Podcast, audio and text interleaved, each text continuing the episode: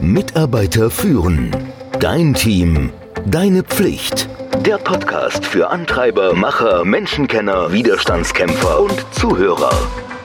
Der Podcast von und mit Kai Beuth, dem Experten für das Thema Führung. Hallo, heute geht es um die Fortführung unserer Change-Reihe nach John Cotter. Wir sprechen darüber, warum es wichtig ist, kurzfristige Ziele zu setzen. Wer hat es nicht schon erlebt? Großer Wurf, langfristig angelegtes Change-Projekt und dann der komplette Drive ist weg. Das ist auch normal. Wenn du vor der Eiger Nordwand stehst, dann verlässt dich nicht nur der Mut, sondern meistens auch die Lust. Und Führungskräfte machen oft den Fehler, dass sie kurzfristige Ziele zu ambitioniert und langfristige Ziele zu schwach definieren. Und heute geht es mal darum, warum es wichtig ist, besonders im Change-Prozess kurzfristige Ziele zu setzen. Zur Erinnerung, nochmal die acht Stufen im Change nach John Cotter. Wir haben schon darüber gesprochen, wie du ein Gefühl der Dringlichkeit erzeugen kannst, warum es wichtig ist, eine Führungskoalition aufzubauen, wie die Vision dem Change hilft und die Kommunikation der Vision natürlich. Vor allen Dingen, warum du Hindernisse aus dem Weg räumen musst. Heute geht es darum, warum kurzfristige Ziele entscheidend sind für den Erfolg deines Change-Projektes. Und nächstes Mal, wie du Erfolge konsolidierst und daraus weitere Veränderungen ableiten kannst. Und ganz zum Schluss, ganz wichtig, wie du all die Veränderungen, die du auf den Weg gebracht hast, in der Unternehmenskultur verankerst. Um die Motivation und das Bewusstsein für die Dringlichkeit aller Mitarbeiter aufrechtzuerhalten, brauchst du kurzfristige Ziele. Und zwar Ziele, die du auch erreichen kannst mit deinem Team. Und wenn du sie erreicht hast, dann feier das bitte schön auch. Ein schneller Erfolg hilft dir dabei, den Bedenkenträgern den Wind aus den Segeln zu nehmen. Wenn du also jemals an einem großen Change-Projekt beteiligt warst, dann weißt du ganz genau, wie schwierig die Umsetzung von eben diesem Change sein kann. Viele Veränderungsbemühungen beginnen mit guten Absichten und führen aber nur zu minimalen Ergebnissen. Wenn sich dann nach einer fehlgeschlagenen Maßnahme mitten im Projekt Frustration und Schuldzuweisung ausbreiten, dann steht ihr alle da und fragt euch, wie konnte das um Himmels Willen passieren? Du kannst sogar als Führungskraft rückwirkend feststellen, dass du die ersten fünf Schritte des Stufenmodells nach John Cotter super befolgt hast. Und es sah so auch aus, als wenn all die richtigen Mitarbeiter dran gearbeitet haben. Und du hast auch alles richtig gemacht. Du hast mit Begeisterung und Nachdruck die Dringlichkeit der Notwendigkeit erkannt.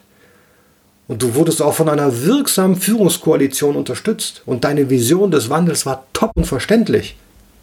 Warum hat es nicht geklappt? Warum blieb dein Projekt auf halber Strecke liegen? Es kann natürlich viele Gründe für das schlechte Abschneiden eines groß angelegten Projektes geben. Das stimmt. Häufig scheitern die aber, weil der Erfolg ausbleibt. Und ich meine nicht der Erfolg ganz am Ende, sondern der Erfolg am Anfang. Die Wahrheit ist, nichts zerstört das Momentum von irgendetwas schneller als das Fehlen von Fortschritt. Vor allem, wenn viel und intensiv gearbeitet wurde. Um eine Veränderung auf lange Sicht durchzusetzen, musst du und deine Führungskoalition kurzfristige Erfolge erzielen.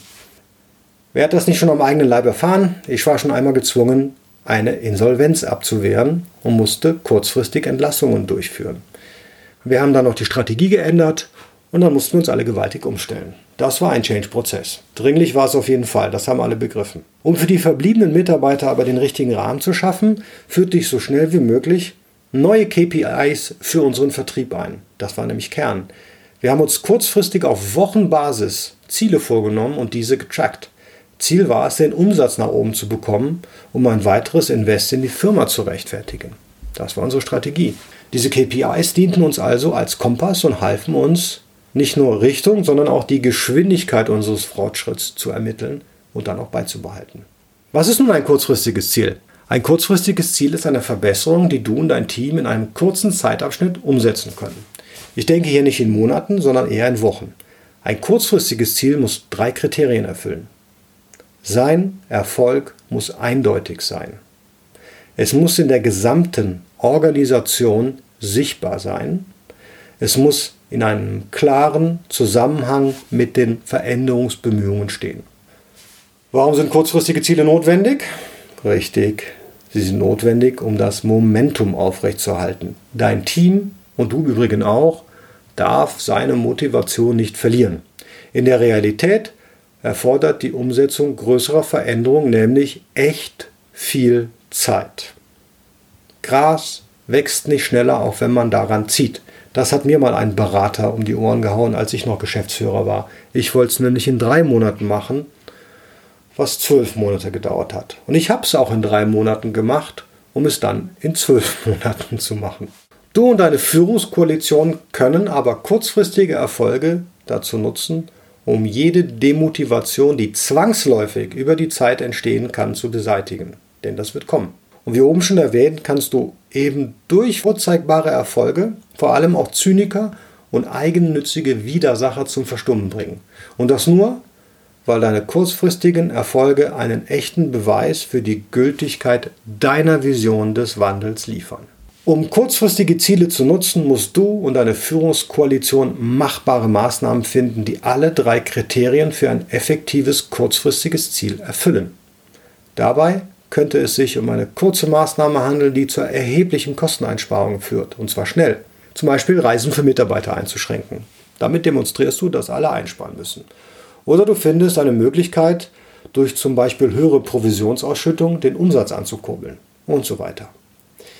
Wie bei allen anderen Stufen des Change-Modells ist dein kontinuierliches Engagement entscheidend. Dankeschön.